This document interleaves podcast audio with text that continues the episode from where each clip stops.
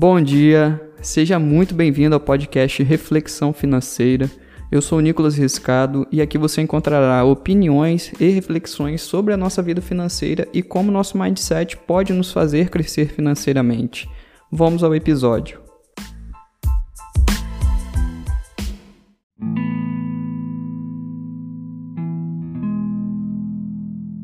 Nesse episódio, nós vamos falar sobre livros que me ajudaram a mudar financeiramente. A gente sabe que mudar de hábito não é algo tão fácil, ainda mais porque se trata de uma mudança comportamental. E tudo que já era feito, todos os hábitos que já foram construídos até então, estão muito enraizados no nosso interior. Foram alimentados por anos, o que construiu a forma como agimos, a forma com a qual lidamos com as coisas, a forma com que se comportamos perante as diversas situações que passamos ao longo da vida, principalmente quando atribuímos todas essas atitudes e comportamentos ao nosso lado financeiro, onde por vezes o que entendemos sobre dinheiro, sobre finanças, foram provindos de conhecimentos empíricos que estão relacionados com o conhecimento popular, ou seja, é um saber baseado na experiência cotidiana e nas observações sobre o dia a dia, seja pelo que você aprendeu e ou observou, como os seus pais lidam com as finanças, seja pelo que você aprendeu e ou observou de como os seus amigos e colegas lidam com as finanças. Enfim, talvez você nunca teve a oportunidade de se questionar e buscar conhecer tirando as suas próprias conclusões sobre finanças, sobre dinheiro e, mediante ao seu conhecimento, traçar o seu próprio caminho, fazer as suas próprias escolhas. Só que de fato, toda essa mudança a qual eu citei, sugerindo que você encontre e descubra o seu caminho financeiro, que vai te permitir mudar financeiramente para melhor, é claro, só será possível a partir de uma coisa: conhecimento. E hoje temos acesso ao conhecimento, às informações, literalmente na palma da nossa mão pelo smartphone, mas por ser tão fácil esse acesso à informação, ao conhecimento, que acabamos negligenciando, até mesmo fazendo pouco desse tanto de conhecimento que está disponível para a gente. E dentre tantos conteúdos que tem disponível na internet, a grande maioria das pessoas continuam preferindo alimentar a sua parte cômoda, que traz aquela satisfação imediata, mas que no longo prazo não vai te acrescentar nada e que, pelo contrário, vai te fazer regredir cada vez mais. Pois em uma sociedade de uma evolução constante, quem fica parado no tempo está regredindo. Não é que você não possa consumir conteúdos de entretenimento. A questão é apenas consumir conteúdos de entretenimento então, como uma excelente alternativa para eliminar essa facilidade de acesso ao conhecimento que nos leva para longe desse próprio conhecimento, parece até mesmo estranho e divergente falar isso, mas é o que acontece na prática com a grande maioria das pessoas. Os livros são uma excepcional escolha para se utilizar de fonte de conhecimento. Não é apenas uma forma de aprender, mas é uma forma de se tornar íntimo daquele contexto que está te ensinando. O processo imersivo é muito grande e valioso, te trazendo até mesmo a possibilidade de ser amigo do autor, fazendo ele ser uma pessoa que pertence à média das pessoas que você convive, te tornando cada vez melhor. Então, por tamanha imersão de conteúdo, a capacidade de transformação, de mudança acaba sendo maior. Sendo assim, havendo uma probabilidade maior de você começar a enxergar as coisas diferentes, o que te propõe a começar a agir diferente. Dessa forma, por meio de ações diferentes, você começa a exercitar um outro lado que você ainda não havia sido apresentado. Logo, você começa a se descobrir nesse novo caminho, tirando as suas próprias conclusões, tomando as suas próprias decisões, bancando as suas próprias escolhas. E foi exatamente assim que aconteceu comigo. Um novo mundo de possibilidades se abriu na minha mente. Muitas crenças limitantes foram sendo quebradas ao longo do caminho. Logo, fui tornando protagonista das minhas escolhas. Fui assumindo e bancando as minhas próprias decisões ressaltando que tudo isso que acabei de falar, de toda essa mudança, está relacionado à minha vida financeira e que não é uma chave que vira do nada, mas sim é um exercício constante de novos hábitos que precisam de cultivo, que precisam continuar sendo alimentados, para que aí sim você possa colher bons frutos de toda essa mudança no longo prazo.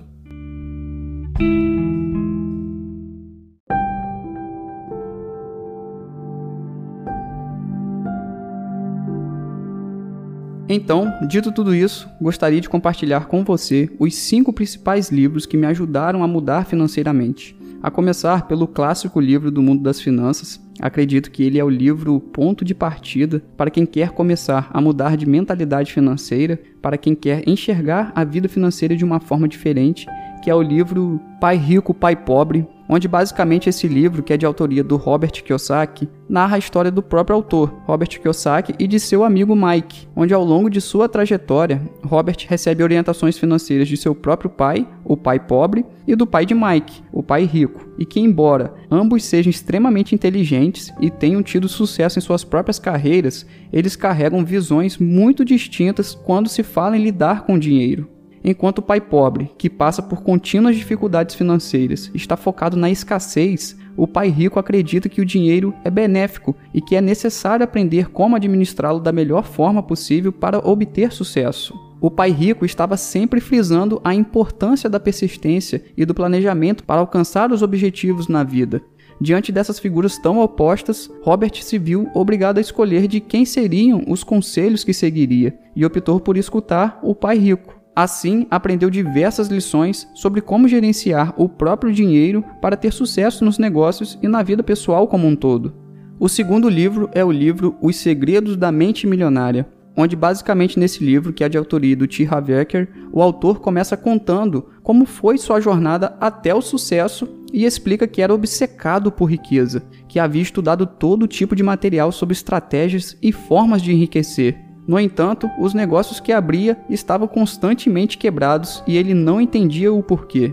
Até que um dia, um amigo milionário de seu pai lhe deu um conselho. Disse que quem pensa como os ricos obtém sucesso como estes. Harvey, então decidido a seguir o conselho, estudou tudo o que podia sobre psicologia do dinheiro, do sucesso e sobre recondicionamento mental, e usando essas ferramentas, finalmente conseguiu obter êxito nos negócios. E então, no livro, ele explica 17 maneiras de pensar que diferenciam pensamentos pobres de pensamentos ricos. Se você quer ser rico, uma boa maneira de conseguir isso é pensar, agir e se comportar como um milionário. O terceiro livro é o livro Quem Pensa Enriquece, onde basicamente nesse livro, que é de autoria do Napoleon Hill, o autor busca encontrar a fórmula da riqueza, ao analisar características específicas dos homens mais ricos do mundo que viveram em sua época, onde, de acordo com o autor Napoleão Hill, existem denominadores comuns entre as pessoas mais ricas do mundo, o que, por sua vez, de certo, sugere que a maneira como guiamos nossos pensamentos, sobretudo no que diz respeito à riqueza, pode ditar nossa relação com o dinheiro, nos aproximando ou nos distanciando dele onde depois de entrevistar mais de 16 mil pessoas, incluindo 500 milionários mais importantes de sua época, Napoleão Hill encontrou 13 passos que, segundo ele, toda pessoa rica segue, passos esses descritos no livro.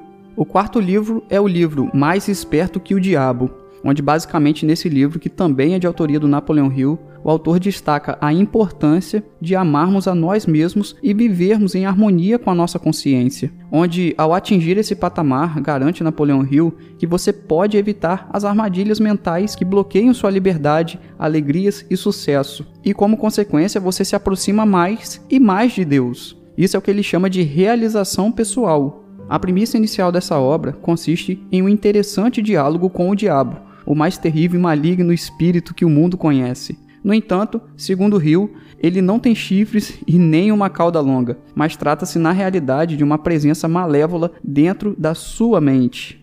E o quinto livro é o livro Do Mil ao Milhão, onde basicamente nesse livro, que é de autoria do Tiago Negro, o autor demonstra quais são os três pilares para atingir a prosperidade financeira, onde o autor realizou diversos estudos e atendeu vários clientes até chegar nesses conceitos, mostrando que a riqueza é possível para todos e para isso basta estar disposto a aprender e se dedicar. Saber fazer o seu dinheiro trabalhar para você é essencial para garantir o sucesso financeiro e o crescimento de suas riquezas. E os três pilares para garantir a prosperidade financeira se resumem em gastar bem, investir melhor e ganhar mais, sendo esses três pilares muito bem detalhados ao longo do livro de como realizá-los de forma concreta, com dados e informações bem relevantes. Então, como foi possível perceber, dos cinco livros citados, apenas o do Mil ao Milhão se trata de finanças em um formato mais técnico. Os demais quatro livros são basicamente relacionados ao comportamental, até porque a matemática é básica, é simples de se compreender. O que precisa, pelo menos em um caráter inicial, mudar em nós é a nossa mentalidade, o nosso comportamental perante o dinheiro, perante as finanças.